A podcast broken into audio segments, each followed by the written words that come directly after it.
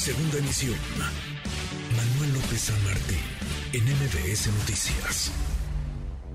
Economía y finanzas. Con Eduardo Torreblanca. Lalo, qué gusto, qué gusto saludarte, ¿cómo te Igualmente, me da mucho gusto poder saludarte, Manuel, y poder saludar al público que nos escucha. Buenas tardes. Muy, muy buenas tardes, Lalo. Es ya el cierre de este, de este año y parece que las tasas de interés se podrían mover en México. ¿Cómo lo ves, Lalo? sí, bien, se mueven en México y se van a mover también en Estados Unidos. Esta es una semana importante en materia financiera para las dos naciones. Mañana martes la inflación, se dará a conocer la inflación de Estados Unidos al mes de noviembre. En octubre estaba en 7.8% con una clara tendencia hacia la baja. aún está largo el trecho que le permitirá llegar a la meta que es de 2%, posiblemente en hacia finales del 2023 o incluso en el 2024. Pero bueno, un día después, o sea, el miércoles, la Fed determinará incrementar nuevamente las tasas de interés en la Unión Americana, que es la medicina que ha escogido preferida para bajar el nivel de la inflación, la carestía. Será seguramente de medio punto porcentual porque la medicina de 75 puntos base o tres cuartos de punto porcentual que ha aplicado de manera muy agresiva y por primera vez en la historia durante tanto tiempo, pues ya dan resultados. La Fed lleva seis incrementos consecutivos en la tasa de interés y de ellos los últimos cinco han sido incrementos con 75 puntos base o tres cuartos de punto porcentual, dejando las tasas de interés en niveles no vistos desde el 2007.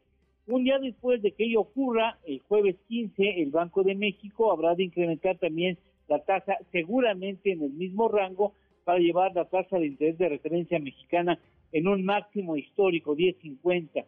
Ambos bancos centrales cuentan con ocho citas en, su calendario, aunque en cualquier momento, en caso de una urgencia, pueden convocar a los miembros que toman decisiones en ese sentido para analizar posibles incrementos o bajas o ajustes en las tasas de interés. Pero por lo pronto se sabe que en esta semana incrementará lo más seguro medio punto porcentual la Fed, la Estados Unidos, y que hará lo propio también México, dejando un diferencial muy atractivo de seis puntos eh, porcentuales entre las tasas de interés de referencia en Estados Unidos y en México, lo que mueve también el, eh, interés de inversionistas extranjeros, inversionistas en el terreno financiero, que dicen que ven que la tasa de interés en México está muy atractiva y deciden traer algunos capitales, como ya hemos visto que ha sucedido en fechas recientes. Bueno, bueno, pues entonces otro poquito para, para arriba. ¿Lalo, tenemos postre? Claro que sí, a los 200 años de relación entre Estados Unidos y México, te voy a dar un dato interesante. Mira, el primer mes de 1994, cuando se inaugura el, NAFTA, aquel primer acuerdo comercial entre México y Estados Unidos, en el primer mes se intercambiaron mercancías importado y exportado entre México y Estados Unidos por 7 mil millones de dólares. Hoy esa cantidad la superaríamos en menos de cuatro días. Ándale. En menos de cuatro días. Qué en, en menos de cuatro días superaríamos los 7 mil millones de dólares de aquel entonces. Mira, qué interesante. Abrazo grande, gracias Lalo. MBS Noticias.